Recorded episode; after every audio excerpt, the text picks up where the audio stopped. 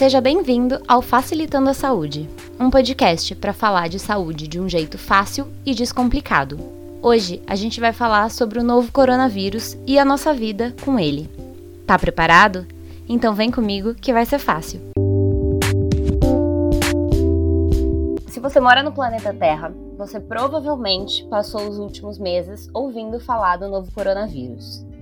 O vírus contaminou pessoas na China no final de 2019 e iniciou uma pandemia, termo utilizado para caracterizar doenças de proporção global, tendo atingido mais de 8 milhões de pessoas no mundo até agora.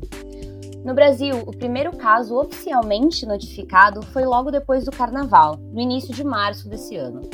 De lá para cá, já são meses de isolamento social, de lockdown em alguns lugares, hospitais lotados, compras de respiradores, testes, álcool, máscaras e medo. Grande parte da população sabe da gravidade do vírus e tem medo de ser contaminado. Grande parte da população também conhece alguém que foi contaminado ou alguém que perdeu uma pessoa amada vítima da Covid-19. Até meados de junho, o Brasil já registrava mais de um milhão de casos, mais de 40 mil óbitos e 520 mil pessoas recuperadas. Com três meses de história da doença no país, alguns estados já iniciam o afrouxamento das medidas de isolamento. Na rua, muita gente de máscara, outras sem. Só podemos entrar nos locais usando máscara, mas isso não fere o meu direito de ir e vir? Como viver em um país com tanta gente, no transporte público cheio às seis da tarde, em ruas cheias, restaurantes, bares, com a ideia de que existe um vírus perigoso lá fora? É sobre a vida lá fora com Covid que falaremos hoje no Facilitando a Saúde. Tá preparado? Então vem comigo que vai ser fácil. Hoje eu convidei um amigo que foi um colega de sala por um ano e meio na pós-graduação. Além de mandar bons GIFs no WhatsApp e ser uma pessoa incrível, ele também é médico sanitarista. Fernando, bem-vindo ao Facilitando a Saúde. Conta pra gente quem você é, além de baiano, médico e geminiano. Ana, é, primeiramente eu agradecer a, o convite para estar aqui. É, basicamente, você já me apresentou em linhas gerais, né? Então, sou médico sanitarista, eu tenho experiência tanto na área de gestão pública, quanto em, no setor privado, e atualmente eu trabalho numa empresa de tecnologia que faz análise de dados em saúde. É, então, esse é um pouco meu histórico. Fê, muito obrigada e vamos lá. Eu te chamei justamente por você ser sanitarista e porque você está trabalhando com dados, então eu acho que você é uma boa pessoa para falar, assim, além de ser médico e entender sobre a coisa médica da Covid, né? Então vamos começar tipo um apanhado geral do corona. Tem muitos memes aí chamando o, o corona de bactéria, é, de, de micróbio, um monte de coisa. Tem muita gente comprando bactericida para limpar a casa, mas assim, do começo que, que é o coronavírus de um jeito fácil de entender? Vamos lá, então, tentando explicar de uma forma fácil e sem figurinhas. É, coronavírus é um tipo de vírus que tem esse nome porque quando a gente olha ele no microscópio, ele tem uma estrutura que parece uma coroazinha em cima. O vírus que causa o Covid-19 faz parte dessa família de vírus e foi identificado pela primeira vez no ano passado, por isso chama Covid-19. Como é um vírus, ele não se reproduz sozinho, ele precisa de um hospedeiro. Então, quando ele está fora do hospedeiro, ele sobrevive pouco tempo. Mas esse pouco tempo depende do tipo de superfície e de onde está. Por isso que tem sido muito importante questões quanto de higienização de mãos, quanto de higienização das superfícies que a gente tem contato. Que alguns estudos mostraram que, dependendo da superfície, ele pode ficar até dois dias existir um vírus ali, por exemplo, numa maçaneta ou no pacote de arroz. Exatamente. Importante ressaltar que você colocou que tem alguns meios que chamam de bactéria, que ele não é uma bactéria. Então, assim, produtos que têm efeito bactericida ou antibióticos, para ele é a mesma coisa que água. Não tem, não tem efeito nele. É importante falar isso porque eu lembro que no começo, assim, da, da pandemia, lá em março, se você ia ao mercado, assim, o lisoforme sumiu, assim, de, de maneira absoluta das, das prateleiras, assim. E, e aí eu ficava pensando, mas o lisoforme não é bactericida? Ele funciona nesse caso?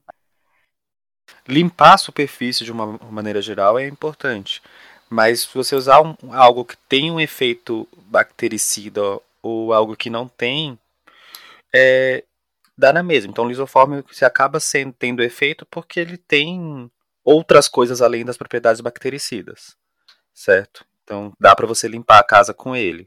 Não recomendo porque depois você não consegue respirar. Mas Então, eu vi esses dias que tem um com cheiro de lavanda. Disseram que é menos pior, mas eu, eu não consigo. Mas daqui a pouquinho a gente vai falar mais de limpeza, né? Mas uma dúvida que eu tenho e que eu vejo que as pessoas têm é sobre o ciclo da doença, assim. Então, você falou, né, que precisa de um hospedeiro. Então, o vírus vai lá e entra na gente. O ser humano é o hospedeiro, no caso, né? Tem um ciclo mais ou menos padrão dessa, dessa doença? Porque, assim, a gente vê muita gente que fica com sintomas leves, algumas pessoas que atacam o pulmão. Já ouvi gente que testou positivo e que teve dor de cabeça e dor de barriga. Tem um ciclo comum, assim, um ciclo padrão da Covid-19? É, de uma maneira geral, Ana, a gente consegue colocar que a doença tem um período de incubação que é entre o momento que você é exposto ao vírus, então no ambiente, no mercado, na rua, e começar a ter os sintomas. Esse período geralmente dura cinco dias, mas tem relatos de ter sido um, dois dias e até 14 dias, então isso é variável. Depois que, que a pessoa começa a desenvolver a doença, existe um amplo espectro de possibilidades, sabe? É, eu acho que, fazendo uma analogia, por exemplo, quando você come alguma coisa estragada na rua, você, seu pai e seu irmão comeram. Você fica mal de cama, tipo, dois dias, seu pai fica enjoado e vomita um dia só e seu irmão não acontece absolutamente nada. Vocês três tiveram exposição a exatamente a mesma fonte. Então, tudo que é infecção depende tanto do agente patógeno, o que está causando a doença, quanto do hospedeiro. Então, assim, tem gente que não tem absolutamente nada e tem gente que tem casos extremamente graves, certo? Para o coronavírus, é importante colocar que são fatores de risco especialmente importantes a idade, então quanto mais velho, geralmente um quadro mais grave, doenças crônicas como diabetes, pressão alta, doenças respiratórias e obesidade. E importante que é um vírus que ele se expressa principalmente no trato respiratório, então pulmões, mas tem efeitos também em outros órgãos, como coração, cérebro, trato gastrointestinal. Então, assim, não é apenas respiratório, é principalmente respiratório. Uhum. Acho importante falar porque também o vírus é muito novo. Eu tenho uma amiga que está na linha de frente e ela fala sempre de que ela vê pacientes com pulmão ruim e aí outros pacientes com outros sintomas e que, como, sei lá, a gente tem o quê? Cinco, seis meses de história da doença no mundo. Então, tá tudo muito novo. Eu acho que mesmo para a gente definir um padrão, talvez a gente tenha alguns padrões, né? E você falou das pessoas assintomáticas, eu acho que isso é uma coisa que tem causado muita ansiedade nas pessoas, pelo que eu percebo, né? Os assintomáticos são as pessoas que têm o vírus e que não têm sintoma nenhum, como você fez aquela analogia lá de comer um negócio estragado. Qual o risco que as pessoas assintomáticas apresentam para a sociedade? Infelizmente, a resposta que eu vou dar é uma não resposta.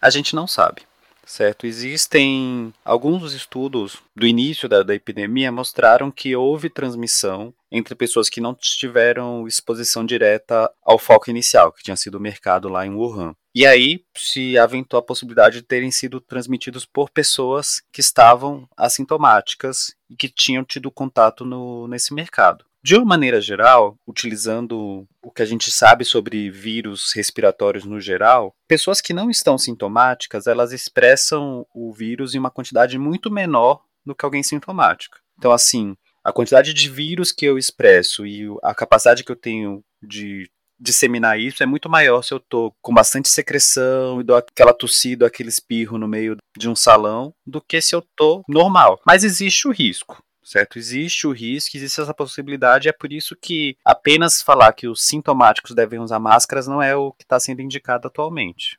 Que era o que estava sendo indicado logo no começo. Eu me lembro que eu acho que em abril o Ministério da Saúde falava que era só para usar máscara se você estava com algum sintoma. E aí depois isso mudou. Isso, como você falou agora há pouco, como é uma doença nova, muita coisa é, vai sendo construída ou validada ao longo do tempo. A própria questão das máscaras de pano foi algo que não se usava há muitos anos. Há muitos anos que deixou-se de usar máscaras de panos no, na saúde como um todo, mas que diante da falta de materiais para as máscaras cirúrgicas e outros tipos de máscaras disponíveis para a população, foram feitos alguns estudos preliminares que mostraram que diminui a propagação da doença, por isso passou a ser indicado.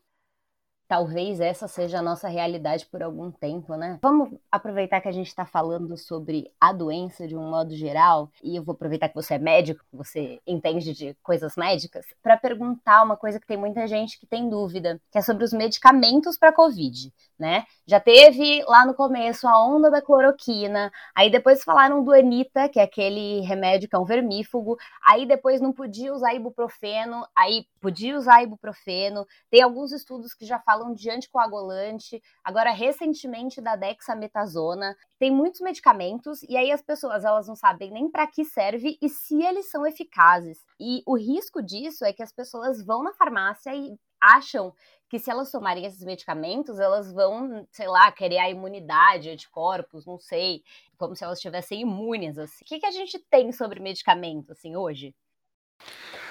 É, muito boa essa pergunta, Ana. Eu acho que para para a população geral, talvez seja um pouco abstrato, mas vou tentar explicar de forma simples como que se dá esse processo. Para a gente desenvolver um remédio novo para uma doença, sei lá, para diabetes, geralmente é um processo longo que envolve anos de pesquisa e testes antes do remédio chegar na prateleira para você poder utilizar.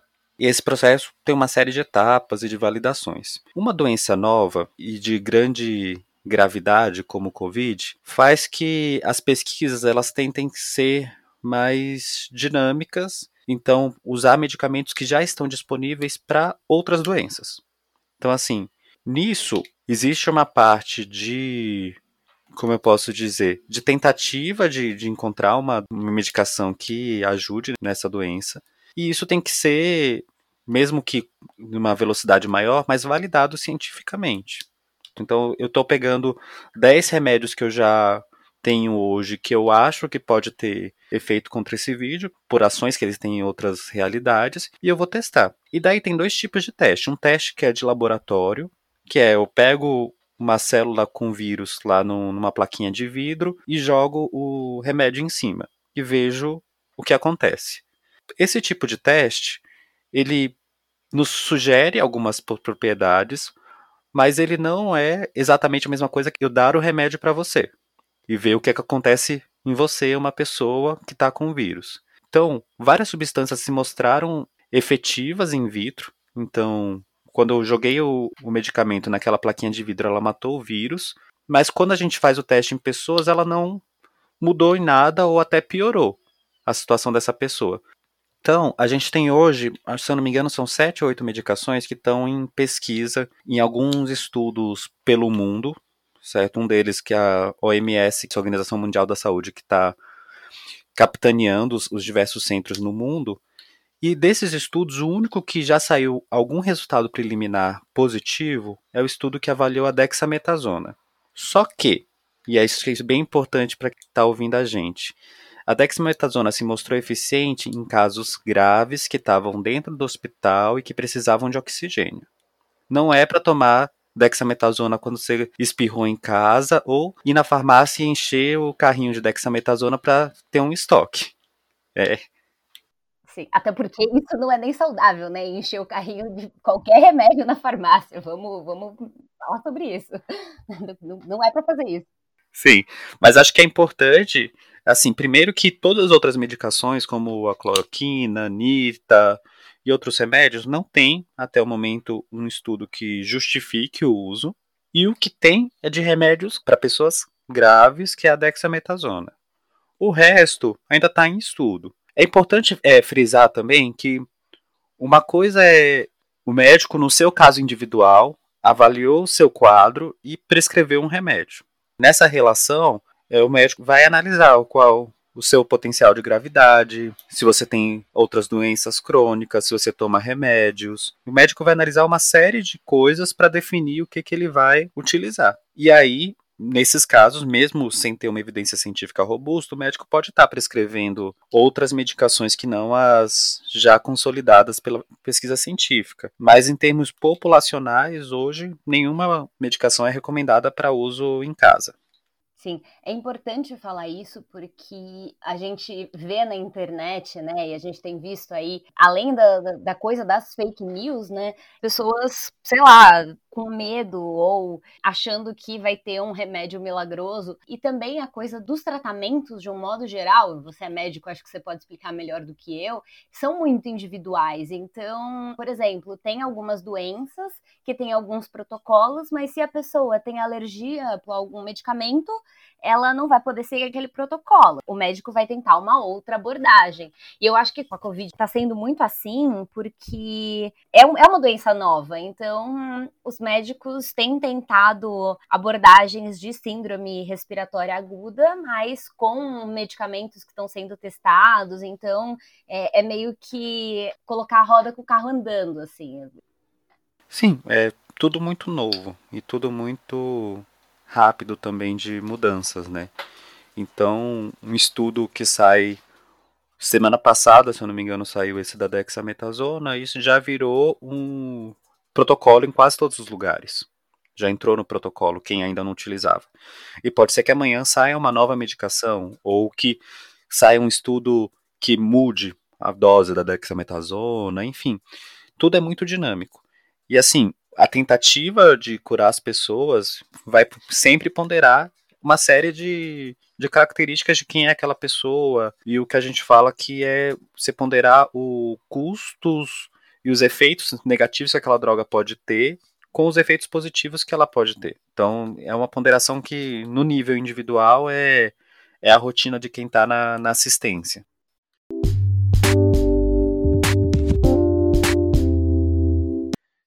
Deixa eu te perguntar sobre testes, porque isso também gera muita dúvida, né? Tem o SWAB, que é aquele teste do, do cotonete, PCR, teste rápido, sorologia. Eu já recebi várias mensagens de amigos meus que fizeram teste e me mandaram lá a foto de resultado não reagente, porque não sabiam o que isso queria dizer. Qual que é a diferença desses testes todos? É, existem testes que vão procurar o vírus em si, o SWAB ou o mesmo teste sanguíneos que estão procurando, que é o PCR, estão procurando o vírus em si. Existem testes que procuram o anticorpo contra o vírus, certo? Então, vamos tentar explicar numa linha do tempo. Eu me contaminei e comecei a desenvolver a doença mais ou menos uns cinco dias depois. Quando eu começo a desenvolver a doença, eu começo a ter vírus ativos sendo eliminados pelas secreções respiratórias. Então, a gente pode, então, num suavezinho, que é um cotonetezinho que passa nas vias aéreas, identificar esse vírus por uma técnica de PCR. Posso também coletar o sangue dessa pessoa e tentar identificar o vírus por uma técnica de PCR também. Então, o PCR é uma técnica para achar o vírus em alguma secreção, no sangue ou em secreções respiratórias. Então é um tipo de técnica. A sorologia, então já é a resposta do corpo. Então o corpo tá, já começou a criar anticorpos contra esse vírus específico. E essa sorologia pode ser, basicamente, são três tipos, mas assim, acho que a IgG, que é a imunidade mais permanente, é a última que aparece. Então, inicialmente vai aparecer IgM ou IgA, dependendo do tipo de teste que você está fazendo, e por último a IgG. Todo teste desses, o não reagente significa negativo. E aí a gente tem como outros resultados além do, do não reagente o reagente. O esperado é que numa evolução dos testes você tenha primeiro um PCR positivo e as sorologias negativas. Posteriormente, a sorologia ficam positivas e o PCR vai ficar negativo.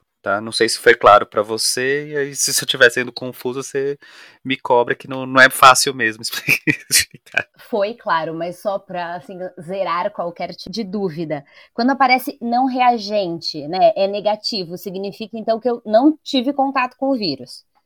Isso. Você fez a sorologia porque estava preocupada de ter tido já o Covid. Você não tem sintomas, você só fez esse exame. Se a sua sorologia está negativa, você não tem ainda imunidade contra o vírus. Então, é, você não deve ter tido contato. Se você está sintomático, então você começou com tosse, febre, mal-estar e você fez um exame e ele está negativo, um exame de sorologia, você pode ainda não ter desenvolvido a, os anticorpos. Então, se a pessoa está sintomática, o indicado é que ela faça o PCR para poder avaliar se tem ou não vírus. Entendi. E aí ela faz esse teste. Como ela tá assintomática, ela não, ela não sabe, né, se ela tá assintomática. Então ela tem que fazer o teste se ela, por exemplo, teve contato com alguém que tá com o vírus. Assim, se ela esteve com pessoas e aí na, naquelas pessoas que ela esteve, alguém tá manifestou sinais da doença e aí ela faz o teste, é isso? É, hoje, hoje em dia eu tenho visto alguns locais que estão recomendando fazer a o teste sorológico para definir, por exemplo, se a pessoa volta ao trabalho ou se. Eu estava lendo ontem que na Alemanha estão discutindo regras de, de isolamento mais brandas para quem já testar positivo na sorologia. Então, assim, são formas de lidar e pensar isso que ainda estão sendo construídas. No geral, em termos médicos, ela é indicada se você está doente ou teve a doença no passado. Mas como se tem pensado também toda uma parte de relação disso com o mundo do trabalho, com as outras atividades.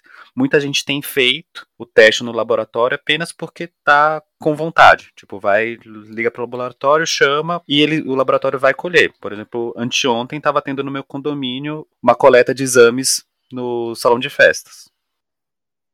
Sim, eu tenho vizinhas que não saem de casa há três meses e querem fazer o teste. E aí eu fico me perguntando: se você não sai de casa há três meses e tá passando álcool nas compras, etc., para que fazer o teste? É, é, é, necessário fazer o teste? Nesse caso, assim, tipo, dos nossos vizinhos que estão isolados há três meses? Olha, eu não vejo enquanto uma recomendação para todo mundo, sabe, Ana? Eu entendo eu vejo que muitas vezes as pessoas fazem um teste para tentar lidar com uma ansiedade de saber se teve ou não a doença, certo? Eu acho que essa a divulgação de que tem pessoas que são assintomáticas e que não desenvolvem nenhum tipo de, de quadro deixa as pessoas com essa expectativa, ah, talvez eu já esteja imune e vai estar tudo bem. Né? Então acho que acaba caindo ne, nesse lugar de acalmar a ansiedade do que ter algum tipo de relação ou indicação de saúde em si. É quase como que um placebo, assim, de. Ah, deixa eu só ver aqui se eu já tive o vírus rapidinho, só pra ver. O ponto é que os exames são caros, né? Em teste de, de farmácia é um pouco mais acessível, mas as sorologias, elas são muito caras, né? E aí, é, meu receio é que as pessoas comecem a fazer esses testes para diminuir essa ansiedade e gastem um dinheiro sem ser necessário, né? Esses dias saiu uma notícia de que uma blogueira, sei lá, fez uma festa e aí ela fez teste rápido na porta da festa para os amigos que não estavam contaminados entrarem na festa. E aí, assim, alguns dias depois que isso aconteceu, algumas pessoas que estavam com o vírus, não tinha manifestado no teste, manifestaram, assim. Como que é isso? Todo teste, Ana, ele tem é, uma taxa de, de acerto, certo? Ele não. Nenhum teste é 100% correto, eficaz, sabe? Então, a gente tem essa margem de erro. Então, uma das pessoas que entrou na festa, ou mais de uma, já estava contaminada, mas o teste dela deu negativo. Ou também é, outras pessoas que com quem eles tiveram contato, ou sabe assim, não, não existe uma forma de ter certeza de 100% de que não vai ter a pessoa contaminada. É algo que sim pode acontecer. Eu vi algumas pessoas que furaram a quarentena aí, sei lá, para ver namorado e etc. E aí eu assim, meu Deus, não é. Ah, não, mas ele fez o teste do, da Covid e deu negativo. Eu falei, ok. Você acabou de fazer o teste. Aí, 10 minutos depois do teste, você foi lá e se contaminou. Quem garante que você está, de fato, sem a doença? Sabe? O teste, ele é, é tipo uma foto daquele momento, né? Do, do, momento da coleta. O que você faz um minuto depois disso já não, não entra no teste. Isso. E aí, relacionando com os tipos de teste, o mais próximo de te oferecer uma segurança seria se o teste mostrasse que você já teve a doença e já se recuperou. Então, se você tem um teste com uma IgG positiva, que é um o anticorpo, e o PCR negativo, você pode estar mais seguro de que você já teve e está imune. E aí, é, esse seria o único tipo de teste que para mim faria sentido ser feito, que é o que algumas empresas têm feito para autorizar a volta a trabalho presencial em algumas funções. Então, buscando os trabalhadores que já tenham uma IgG positiva para retornar ao trabalho. E monitorar aqueles que não têm, né? Isso. E quem não tem, ficar sendo é, frequentemente retestado, porque, como você disse, você pode ser negativa na hora que você coletou o teste e ser contaminado pela pessoa que está coletando o teste seu. Exatamente. Se alguém tosse na sua cara, de repente, pronto, acabou. Pegou o vírus, né?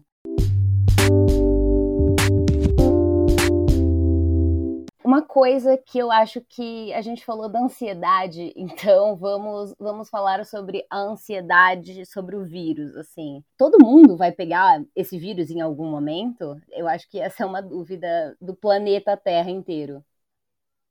Como é uma doença nova, Ana, o que a gente sabe é todo mundo é suscetível ao vírus. Então, assim, ninguém tinha imunidade à doença quando ela surgiu no final do ano passado. Então, quando ela começa a se disseminar pelo mundo, a resposta que a gente tem em termos epidemiológicos é todo mundo pode pegar essa doença. A gente pensa, em termos de epidemiologia, a gente sabe que a partir de determinado valor de pessoas que têm, já tiveram a doença numa localidade, é, fica mais difícil pegar essa doença, que é o que a gente chama de imunidade de rebanho. Então, por exemplo, é o que explica que mesmo sem você ter 100% das pessoas vacinadas contra a poliomielite, o número de casos foi zerado em grande parte dos países por conta disso que a gente chama de imunidade de rebanho. A doença não consegue encontrar pessoas suscetíveis para ser transmitida. Só que esse valor é um valor muito alto. Então, para chegar numa imunidade de rebanho, a gente tem que ter uns valores acima de 70%,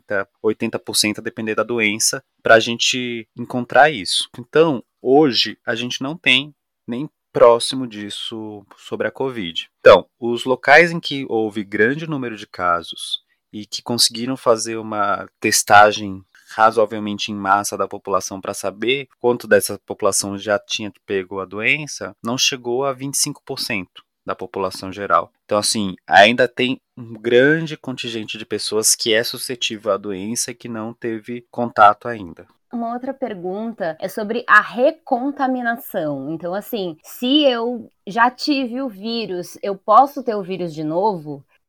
Olha, a princípio, o que os modelos têm visto e constatado na, na realidade é que não, que seria de fato você teria uma imunidade após contrair a doença. É uma doença nova. A gente não tem ainda uma doença que começou no início do ano, a gente não tem ainda dados, por exemplo, ah, a imunidade dura seis meses, a imunidade dura um ano, dura dez anos. Semelhante com outras doenças que a gente já teve ou usa vacina, a gente sabe que algumas vacinas você tem que ter doses de reforços a cada determinado período de tempo. Então, hoje a gente considera que a pessoa que teve Covid está imune, mas não se tem ainda estudos de longo prazo que confirmem, corroborem esse tipo de, de afirmação. Sobre essas pessoas, né, que são aí os destemidos que já tiveram a doença, elas podem sair sem máscara, sem álcool, como se a vida fosse normal ou não é recomendada? Olha, de uma maneira geral, a gente pode considerar que essa pessoa que já teve e está imune, ela não estaria mais com risco para si mesma. Mas se você pensar que muitas vezes as pessoas continuam com vírus, eliminando o vírus mesmo depois da recuperação clínica, por um longo período e que a gente não sabe exatamente se essa pessoa que teve está de fato imune, a minha recomendação é que continue utilizando as máscaras e o álcool e as medidas de higiene e segurança. Como é uma doença muito nova, a gente não tem dados consistentes para poder afirmar claramente certas coisas. É, até porque você falou que o vírus ele sobrevive em superfícies. Então, por exemplo, eu posso ter tido vírus, mas aí eu tive contato com o vírus na minha roupa. E aí, se alguém que mora na mesma casa que eu, sei lá, pegar minha roupa e pôr na máquina, ou enfim, tiver contato com objetos que estão com vírus, eu não, não tenho mais o risco, mas eu posso colocar as pessoas em risco, né? Se eu ficar super destemido, saindo na rua sem medo de ser feliz. É, exatamente. Você pode ser um vetor para as outras pessoas. Você pode trazer as coisas que você teve contato e passando para outras pessoas.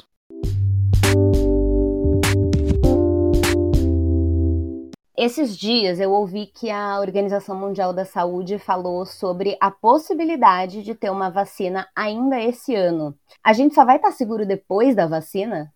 Eu tendo a achar que sim. Apenas com a vacina que a gente vai conseguir ter uma quantidade grande de pessoas é, imunes sem ter os efeitos que aguardar todo mundo pegar teria. Então, você imagina esse tanto de gente em casos graves em hospital e tanto de óbitos que a gente teve, e isso não chegou a 25% da população. Você imagina três vezes isso, tanto em casos quanto em óbitos, para você chegar num nível em que matematicamente começa a existir a imunidade de rebanho. Então, não, não, não penso numa vida próxima do normal antes de, de ter a vacina, não.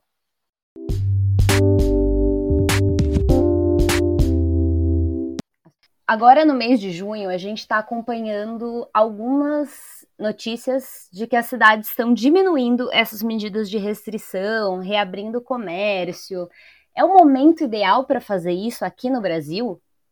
Olha, esse tópico é algo que é bem, bem polêmico, né? E que a gente tem um, várias opiniões divergentes. Mas de um modo geral, o que eu posso colocar é que quando a gente trata de epidemias, a gente tem um valor que é muito importante para a gente, que é a taxa de contágio. A taxa de contágio é, de maneira geral, é para quantas pessoas uma pessoa infectada transmite. Então, sempre que esse valor está acima de 1, significa que a epidemia está crescendo. Então, uma pessoa infectada está transmitindo para mais de uma pessoa. Quando ele, ele fica abaixo de 1, a epidemia está controlada ou em regressão.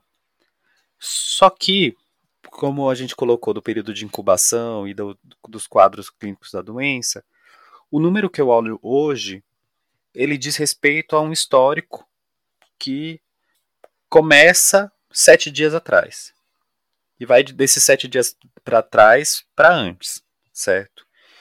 Então eu tenho que ter um tempo é, razoável de pelo menos uma semana em que esse número esteja abaixo do de um de maneira sustentada para eu pensar em começar a mudar as minhas as minhas ações.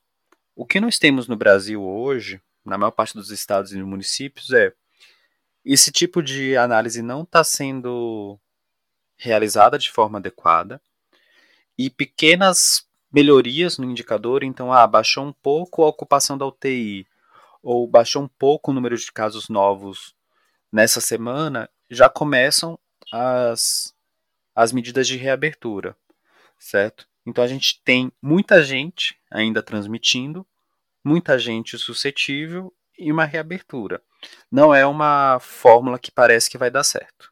Falando então sobre isso da reabertura do comércio, fim da quarentena, provavelmente a gente vai voltar às discussões que a gente teve lá no comecinho de março sobre isolamento horizontal ou vertical. Então assim, o isolamento horizontal, todo mundo está isolado, como agora. No isolamento vertical, só os grupos de risco, que você falou lá no começo, que são as pessoas idosas, com doenças crônicas, né? O ideal é que as pessoas, os grupos de risco, continuem em casa, mesmo depois que as coisas reabrirem?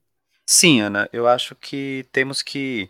É, as pessoas idosas com doenças crônicas, que são um grupo de risco, elas deveriam continuar em casa sim. E vou além, eu acho que quem mais puder continuar em casa deve continuar em casa também. Porque uma coisa importante é que esse conceito meio abstrato de isolamento vertical, ele é extremamente difícil de implantar se considerar uma realidade em que nós temos, principalmente nas pessoas nas classes mais baixas, é, residências em que moram um grande número de pessoas de várias faixas etárias e que você não consegue é, que o idoso dessa casa fique isolado, sendo que o, o filho dele está indo trabalhar todos os dias, o neto está indo para creche, a neta está indo no shopping. Então, não faz sentido esse conceito do isolamento numa realidade em que as pessoas têm casas com múltiplas pessoas e com esse convívio, sabe? É uma coisa pensar no isolamento de grupos de risco em realidades como na Europa, em que, por exemplo, casas com crianças são extremamente raras, ter idosos e crianças na mesma casa, e pensar isso numa realidade brasileira. Sim, onde mora todo mundo junto e muitas vezes todo mundo junto em espaços muito pequenos, né? Que, que não dá para você simplesmente isolar a pessoa, tranca o vô dentro do quarto e não deixa ele sair para ele não pegar o vírus. Sim, sim. Então é, é uma coisa muito difícil de pensar ou de, de montar isso pra, no, na realidade brasileira. E a gente tá ouvindo muitas vezes no noticiário e, enfim, algumas, algumas campanhas que falam sobre achatar a curva do, do coronavírus. O que, que é esse achatamento? A gente já achatou a curva? Não achatou? O que, que é essa curva?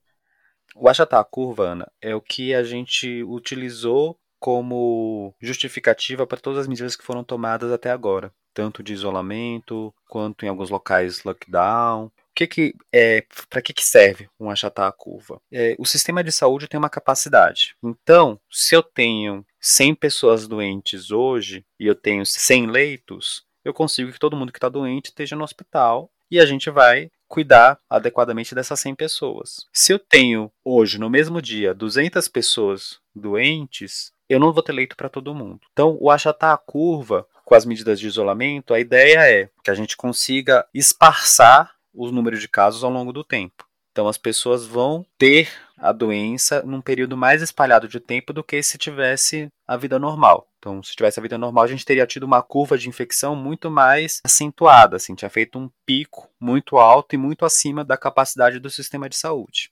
Diante disso, eu acho que a gente pode dizer que a gente achatou a curva em partes é um podcast, então não dá para mostrar uma figurinha, mas se a gente compara os dados brasileiros com dados de outros países que também utilizaram medidas de isolamento, a gente percebe que a curva de infecção do Brasil não diminuiu a velocidade da mesma forma que outros países que foram mais drásticos e utilizaram isso de forma mais consistente. Então a gente tem o Brasil uma curva um pouco achatada, mas não tanto quanto se tivesse sido uma decisão mais sistêmica, com regras mais claras, com organização mais, mais clara.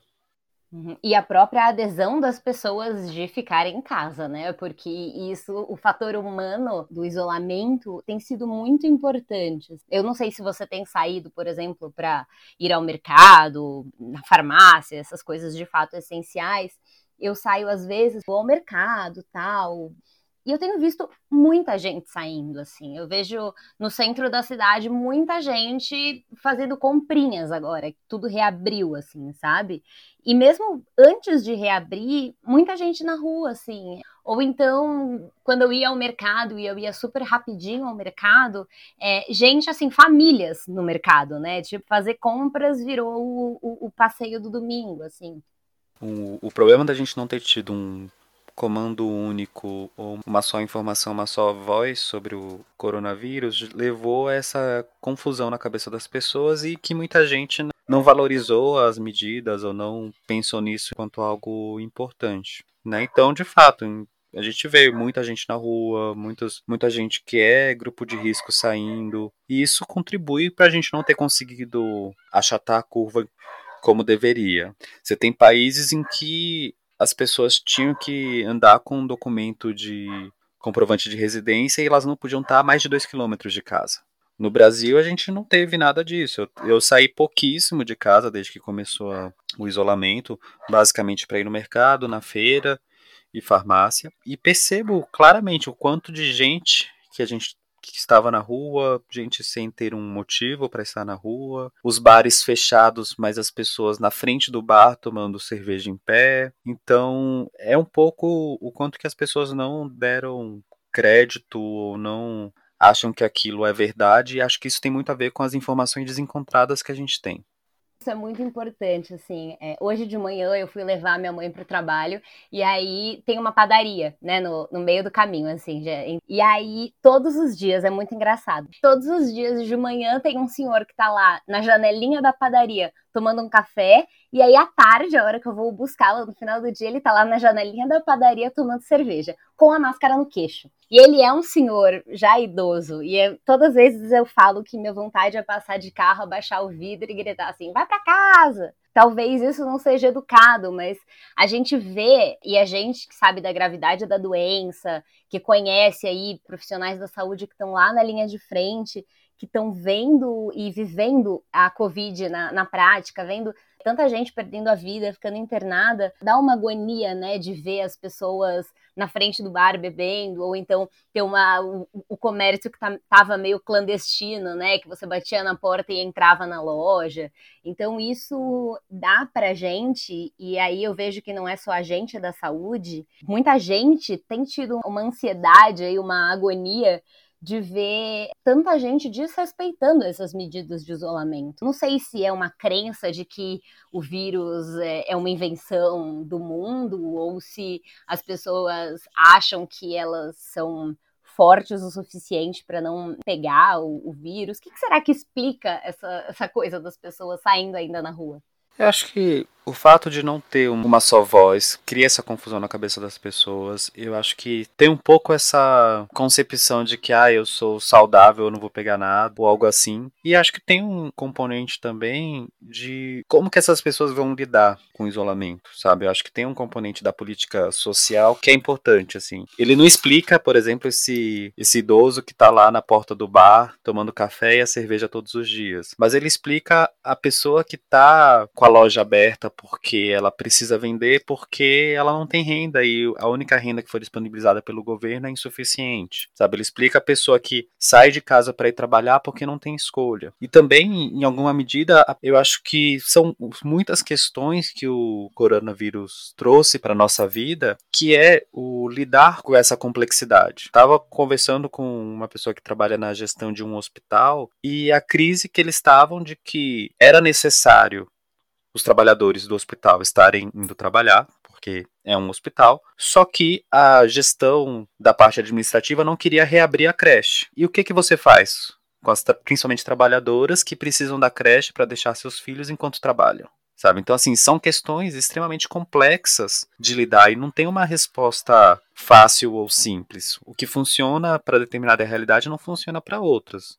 Eu acho que, de uma maneira geral, é, a gente vai ter uma grande mudança na sociedade no pós-corona. Acho que a gente vai pensar e agir de forma muito diferente, não só pela parte óbvia de tipo, ah, ter que usar máscara e tá todo mundo meio louco do álcool gel, mas o quanto, sei lá, aglomerações vão deixar de existir ou vão existir de forma mais raras, o quanto certos trabalhos vão passar a ser feitos habitualmente de casa, certos trabalhos vão passar a exigir outro tipo de dedicação. É, eu vi vários memes aí falando do mercado de trabalho, né? Então, quem que impulsionou a transformação digital na sua empresa? Tipo, não foi o CEO, não foi o, parte da inovação, foi o coronavírus, né? De empresas que não permitiam home office agora se adaptaram e viram que o home office funciona. Eu também acredito que a gente está passando por um momento de transformação muito grande e que também a gente, por mais que outros países já tenham vivido essa realidade, né, do, de viver com o corona, é muito diferente do Brasil, porque a nossa realidade ela é diferente, assim. Então, eu sei que recentemente eu conversei com uma amiga minha da Bulgária e aí eu perguntei para ela como que foi, né? E aí ela falou que lá, ela mora em Sófia, na, na capital da Bulgária, e ela falou que lá não teve isolamento, né? Eles fecharam as, as entradas da cidade, então ninguém saía, ninguém entrava da capital. As escolas pararam, as pessoas começaram a trabalhar home office e, e ficou desse jeito. Não, não é a nossa realidade aqui, né? Também é uma cidade muito pequena, um lugar muito diferente. Então a gente também não tem como tomar as regras de um lugar muito diferente como regras pra gente, né? Sim, é cada lugar agiu de um jeito e cada lugar tem suas características de como é a dinâmica. Como a gente colocou antes, assim, não dá para comparar um lugar em que as pessoas vivem em casas que tem 15 pessoas na mesma casa com um lugar onde todo mundo mora sozinho. Então, é bem distinto e acho que bem complexo de comparar as realidades. Eu não sei o caso da Bulgária, mas eu lembro do caso da Suécia, que foi dito enquanto um exemplo de não ter realizado o isolamento, mas que agora, olhando os dados de mortalidade, teve uma mortalidade muito maior que países vizinhos como a Noruega. É muito difícil definir algo previamente e acho que não é um modelo só que vai funcionar para todo mundo de novo, falando que a doença é nova, é tudo novo, é, a gente está na tentativa e erro, né? Tanto que muitos lugares que afrouxaram aí as medidas de isolamento, que reabriram, já, já tá pensando em fechar de novo, porque abriu, aí aumentou os casos, então, opa, pera, vamos, vamos fechar novamente, né? E aí eu até vi recentemente uma notícia de que nos Estados Unidos um grupo de amigos foi para um evento, para um bar, sei lá, agora que reabriu, enfim, acabou a quarentena, e aí todos se contaminaram nesse primeiro evento fora da quarentena. E eu acho que a gente corre esse risco. A gente precisa ter é, fortemente os critérios científicos juntos às decisões de reabertura econômica, sabe? Acho que olhar os dados de taxa de contágio, olhar como é que está a progressão da doença, tudo isso tem que ser levado em conta antes de reabrir. E por mais que seja difícil ou afetivamente para a gente seja complicado, certas coisas vão ter que ser de forma diferente. Pelo menos nesse primeiro momento. A gente não vai ter uma, uma aglomeração numa balada, a gente não vai ter uma festa de rua como carnaval enquanto não tiver vacina e outras formas da gente lidar. A gente vai ter que aprender de uma forma diferente a lidar com isso, né? Para a gente finalizar aqui, a vida do ser humano vai seguir com a máscara e álcool gel, limpeza das compras, por enquanto, pelo visto, né? Tem alguma estimativa para quando isso vai acabar? Porque eu acho que isso está gerando muita ansiedade nas pessoas, principalmente porque o isolamento fez com que a gente se afastasse fisicamente da família, dos amigos, né? Tem aí alguma estimativa de quanto tempo a gente vai viver nesse mundo sem abracinhos? Eu acho que para voltar ao que era antes, seria mesmo após a, a gente ter uma vacina e a gente ter uma grande parte da população vacinada, certo?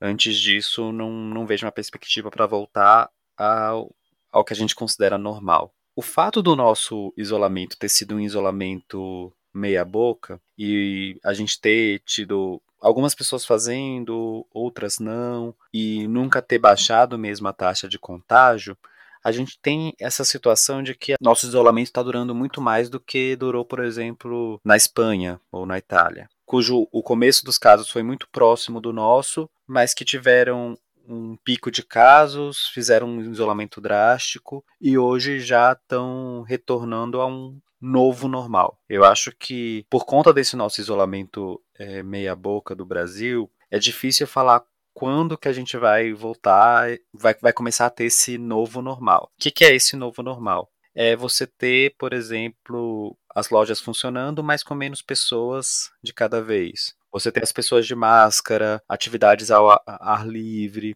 os restaurantes mais focados nas mesas no espaço aberto do que dentro do espaço. Algumas coisas meio estranhas, tipo uma divisória de plástico no balcão dos bares. Coisas nesse sentido que parecem ser o novo normal que a gente já está tendo na Europa, para a gente ter no Brasil, a gente vai depender do número de casos cair. E esse número de casos cair, infelizmente, não tem como prever hoje por conta dessa desse isolamento não consistente que a gente está tendo.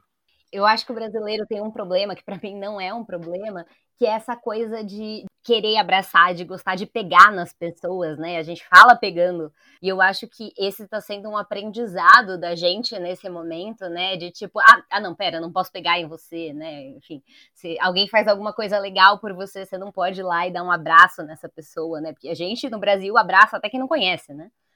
Ah, claro que pra gente está sendo um desafio. É, uma das minhas melhores amigas mora perto de mim, eu já encontrei ela na rua no dia de feira, por exemplo, e a gente se cumprimentando a dois metros de distância um do outro, falando de máscara sem encostar. É claro que isso é muito difícil para nossa cultura e para a forma como a gente se expressa. Por isso que esse novo normal vai ser muito estranho pra gente. Muito estranho. Mas acho que é o que a gente vai ter até a gente ter uma vacina. O que, que as pessoas precisam nesse momento saber já que o vírus continua circulando e a gente vai começar a circular junto com o vírus. É, as pessoas têm que saber que é um vírus que tem uma alta transmissão, então é sempre importante continuar tendo as medidas de cuidado, usar a máscara corretamente, então cobrindo o nariz e a boca. Se você for ficar muito tempo fora de casa, levar máscara para poder trocar essa máscara a cada duas ou três horas, dependendo de, de como a máscara esteja. Muito cuidado com as superfícies, uso do, do álcool para higienizar. E acho que fundamental é encontrar formas de evitar de estar saindo o tempo inteiro. Então, mesmo quem tem que trabalhar ou quem tem que fazer alguma coisa, tentar buscar formas de não ter que estar o tempo todo fora de casa e também pensar dinâmicas sobre isso. Né? O ideal é não ir todo mundo no mercado, o ideal é você ter menos gente na rua e pensar formas de como lidar e, e pensar nisso. Eu acho uma coisa importante também, Ana, que acho que é fundamental, é prestar atenção na sua saúde mental. Então, assim, ligar para os amigos. Se você mora sozinho e tem uma tia que mora sozinha também na mesma cidade. Pensar se, por exemplo, não faz sentido ir morar junto com essa tia durante esse período e ter pelo menos uma companhia, uma pessoa para ter uma interação. Eu acho que é, é fundamental que as pessoas pensem nisso também porque a gente tem visto pelo mundo relatos de piora na saúde mental das pessoas por conta do isolamento e da, dessas barreiras que surgem entre as pessoas. Então acho que seria a principal mensagem que eu gostaria de dar. Talvez, então, né, essa coisa de que isso é uma coisa que eu tenho feito, por exemplo, quando eu preciso sair, sei lá, para ir no mercado e fazer alguma coisa, sei lá, deixar alguma coisa na casa de alguém, então sair pra rua um dia só, assim, fazer uma listinha de atividades de fora de casa e fazer tudo num dia só, né, não ficar saindo inúmeras vezes. Isso, é tentar se organizar para concentrar. Então, tipo, ah, se eu vou no mercado, já vou fazer a lista de tudo que eu posso precisar e já aproveitar e passar a, na padaria, aproveito já passo no açougue e já faço o pacote completo daquele dia. Não precisa não ficar saindo todos os dias ou várias vezes no dia. Exatamente. Teve uma amiga minha que me falou uma frase que faz muito sentido para a gente pensar sobre as pessoas quebrando a quarentena, não respeitando, não usando máscara, né? Enfim, a gente estava conversando sobre Covid. Ela estava me falando que as pessoas já sabem de todas as coisas, né? Todos os lugares estão falando da Covid. Se você liga a TV, só fala disso. Se você liga o rádio, se você vai para a internet, se você sai de casa, tem panfletos e, enfim. É, por que, que as pessoas continuam saindo na rua, né, e sabendo da gravidade do, do vírus? E ela me disse uma coisa que é muito interessante, é porque, assim, as pessoas acham que isso só vai acontecer com os outros, mas elas esquecem que nós somos os outros dos outros. Então, assim, para outra pessoa, a gente é o outro. Então a gente precisa, de fato, pensar nisso, né? Essa, essa reflexão de que nós somos os outros dos outros, eu acho importante para esse momento. Claro, e, e ver que pode parecer distante da gente, por não, não, às vezes a pessoa não conhece ou não, não teve contato próximo, mas são já foram mais de 50 mil pessoas que morreram e muito mais do que isso hospitalizados. Então assim pode não ter ainda chegado perto de você ou você não conhecer alguém diretamente relacionado, mas assim, é muita gente pelo Brasil já e a tendência é continuar crescendo. Então, pensar nisso e pensar e se fosse meu tio, e se fosse um primo, como que eu que eu lidaria com isso, né? Fê, queria te agradecer muito, muito, muito por você ter dedicado um tempinho para mim e para o Facilitando. Estou muito feliz por isso. Fique à vontade para voltar sempre que quiser. É, né? Eu que agradeço pelo convite, agradeço por esse tempo junto com você e com seu público e estou aqui disponível sempre que você precisar ou tiver outras coisas que eu possa ajudar vocês a facilitar.